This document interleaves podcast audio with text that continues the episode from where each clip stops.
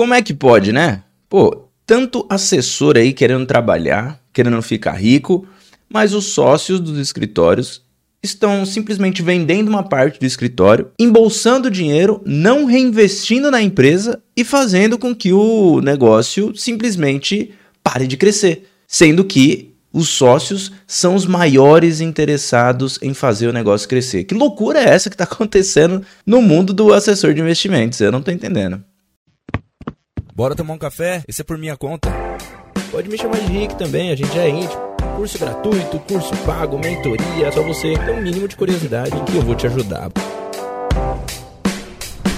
Seja muito bem-vindo a mais um episódio aqui do podcast Vida de Assessor, onde eu te conduzo aqui no mercado financeiro, te mostro oportunidades para você se tornar assessor de investimentos, para você se tornar um assessor, uma assessora de investimentos cada vez melhor. Eu sou o Rick Silva e eu tô aqui para poder te ajudar.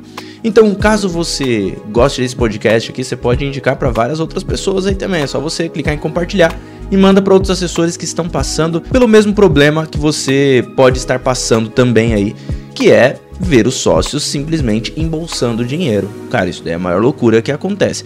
Vamos contextualizar um pouco, né? Vamos pensar um pouco mais como que a gente chegou até aqui.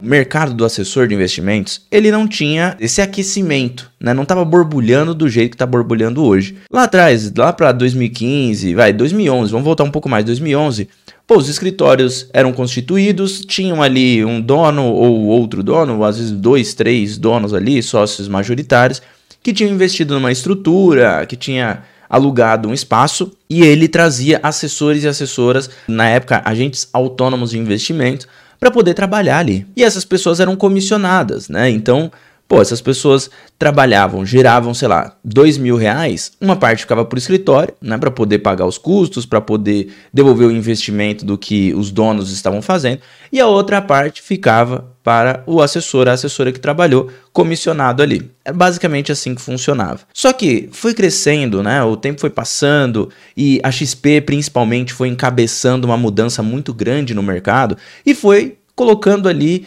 os assessores de investimentos como pessoas extremamente valiosas. Né? Em 2015 ainda não estava tão assim, mas começou a chegar 2016, 2017, começou a ter um burburinho de será que não faz sentido a gente fazer uma fusão de escritório? Será que pô, não faz sentido a gente unir forças?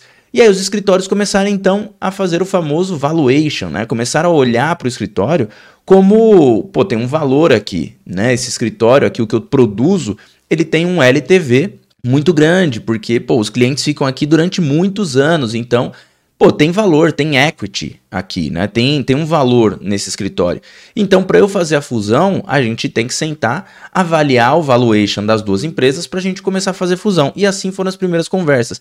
Isso muito baseado também nos múltiplos né, que eram negociadas as corretoras, não só as corretoras de valores como XP, como BTG, como outras mais por aí, Genial, Guide, Safra, enfim.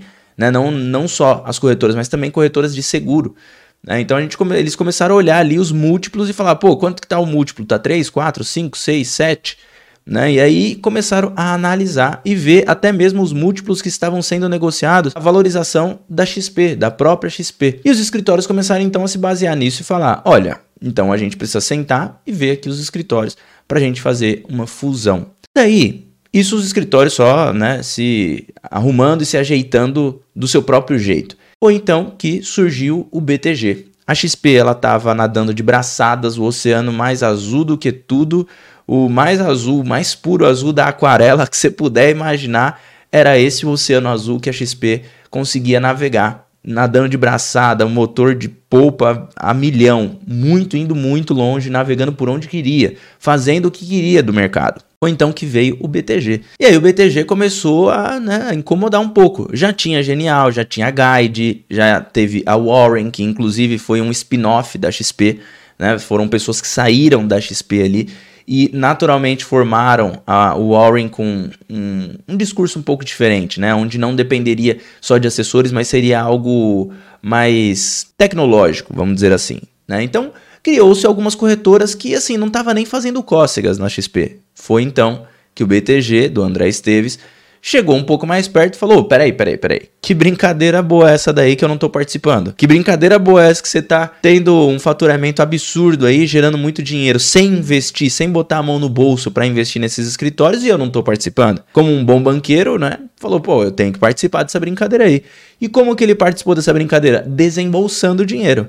Foi aí que ele chamou alguns escritórios, como o EQI Investimentos, foi aí que ele chamou alguns outros, né, para convidar para o BTG. Falou: olha, né, inclusive o meu escritório na época foi convidado e o valor na época era coisa de 5 milhões de luva. O meu escritório não tinha nem, estava chegando nos 500 milhões de reais de patrimônio, de AUM, né? Que a gente atendia, que seria Asset Under Management, que seria o quanto que a gente atendia na época. Dá uns 450, tava chegando em 500 mil reais. E o BTG veio agressivo, falando: olha, eu ofereço 5 milhões. Eu lembro da gente indo lá, fazendo essa conversa com o BTG e tudo mais.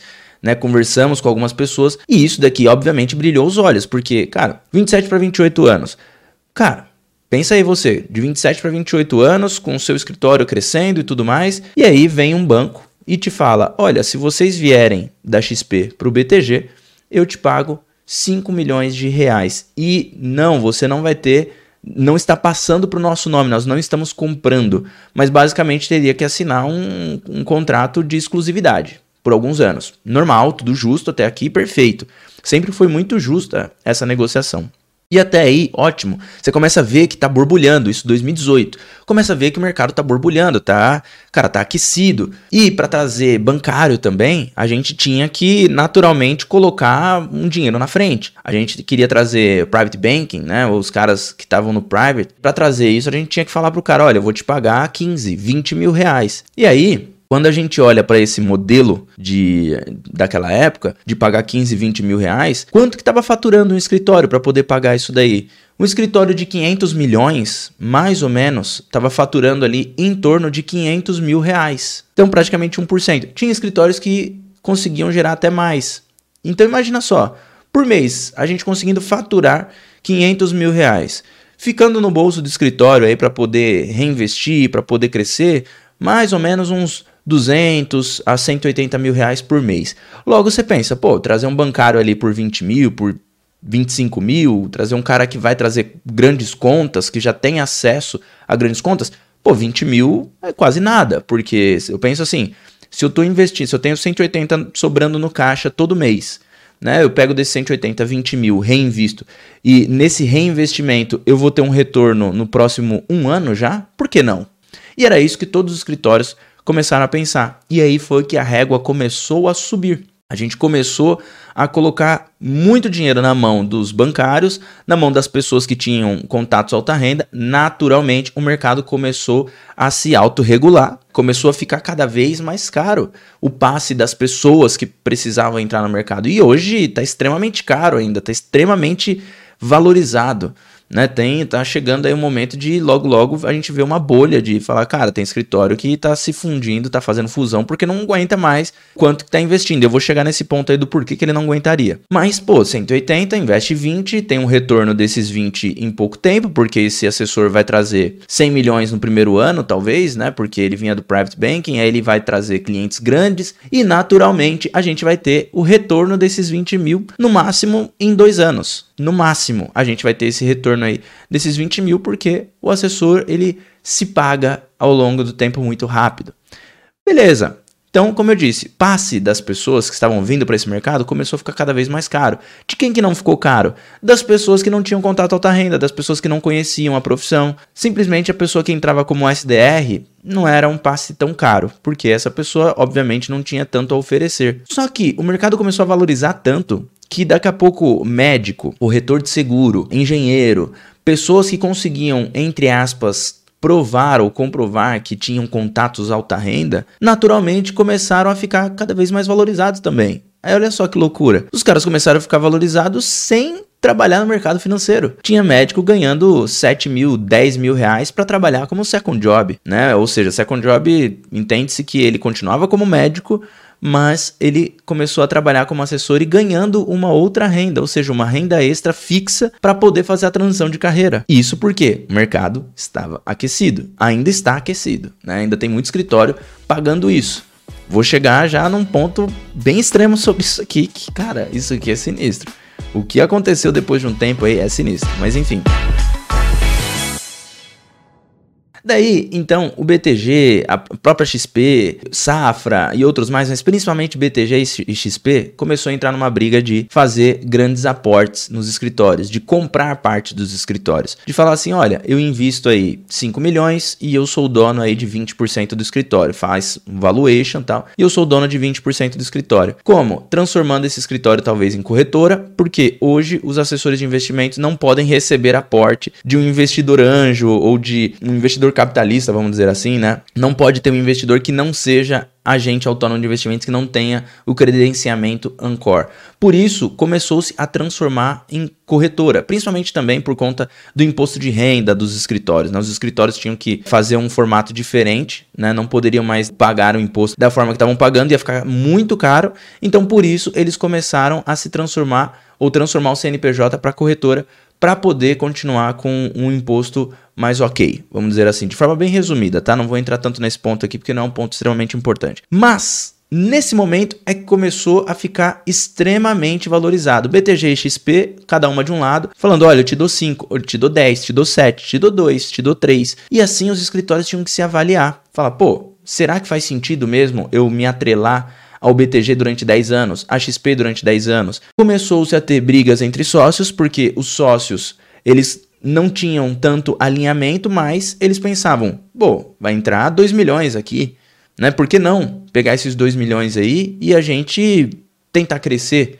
né? E aí os escritórios, os, os sócios, na verdade, que já não tinham alinhamento, imagina com dinheiro no bolso. Foi aí que BTG e XP começaram uma briga incessante, que ainda não terminou, ainda tá borbulhando, mas não tanto quanto antes, já teve muito uma guerra muito mais forte financeiramente falando. E aí eles simplesmente colocavam dinheiro muito forte, coisa de 10 milhões, 12 milhões, 15 milhões e até 500 milhões de reais. Cara, pensa nessa cifra. Uma pessoa que criou um escritório do nada recebendo 500 milhões de reais. O grande problema veio agora, que os sócios majoritários dos escritórios, ao invés de colocar dinheiro no negócio de volta e falar, beleza, né, vendemos uma parte aqui do negócio e vamos colocar uma parte também aqui de reinvestimento. Não, a maioria começou a colocar dinheiro no bolso. Falou, cara, agora daqui em diante dinheiro no bolso. Simplesmente assim. E aí talvez você pode falar, peraí, mas ele vendeu a participação dele. Sim, ele vendeu a participação dele. Só que, pensa assim, como o Warren Buffett fala, né? Quando a gente tem uma,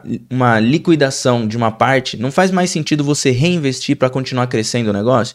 Porque quem tá lá na base vai pensar, pronto, eles já estão colocando dinheiro no bolso e eles não vão reinvestir, e é isso mesmo, eles não vão crescer mais. Isso nos escritórios grandes que se tornaram corretora, eu até acho beleza, ok, chegou no momento que eles estão realmente colocando dinheiro no bolso, é o momento. Só que tem escritórios menores, escritório que não bateu nem um bi, não bateu nem dois bi e já está colocando todo o dinheiro no bolso. E não é dinheiro de compra de participação. É aí que está o problema, porque se for uma compra de participação, show de bola. Só que em sua maioria é a luva. É quando o BTG fala assim: vem da XP para cá e eu te dou 5 milhões. Esses 5 milhões é para reinvestir, porque ela não está comprando equity. Ela simplesmente está colocando dinheiro no caixa da empresa e falando: ó, oh, isso daqui é uma bonificação que eu estou te dando aqui e pagando para vocês virem para cá. Comprando passe, basicamente. O que, que o escritório deveria fazer? Reinvestir. O que, que os sócios majoritários estão fazendo?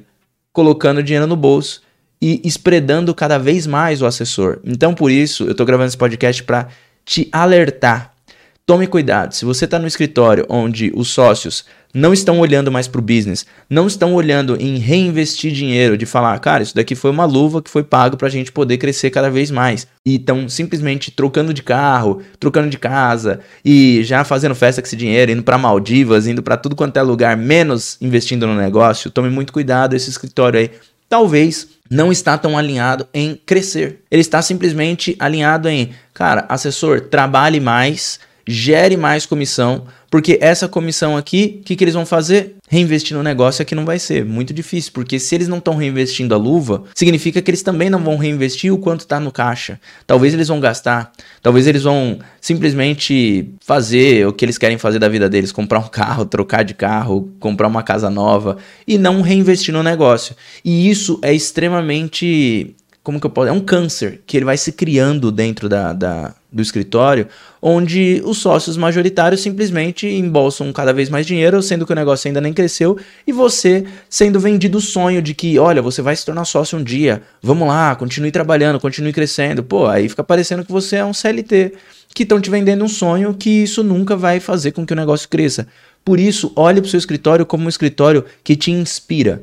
Se o escritório não inspira e não cria expectativa de crescimento, por que, que você vai se tornar sócio de um escritório que ele não tem expectativa de crescimento rápido, sendo que tem vários outros escritórios crescendo rápido, que os sócios realmente estão empenhados em fazer o negócio crescer e colocar dinheiro no bolso do assessor também? Para um, um escritório crescer, ou para qualquer empresa crescer, as pessoas que estão na frente do negócio, elas precisam estar muito bem é, munidas de informação, de conhecimento e dinheiro. Não adianta você não ter dinheiro porque senão você não está vendo nada na sua frente. Você simplesmente está olhando para um negócio que você está alimentando o bolso dos sócios majoritários e ponto. Né? Então, se você está vendo sócio majoritário só colocando dinheiro no bolso e não colocando dinheiro no escritório, e não tem problema nenhum colocar dinheiro no bolso, desde que esteja colocando também no escritório na mesma proporção ou até numa proporção maior do escritório. E isso daqui é o meu pensamento agora, meu, meu, é a minha opinião, literalmente.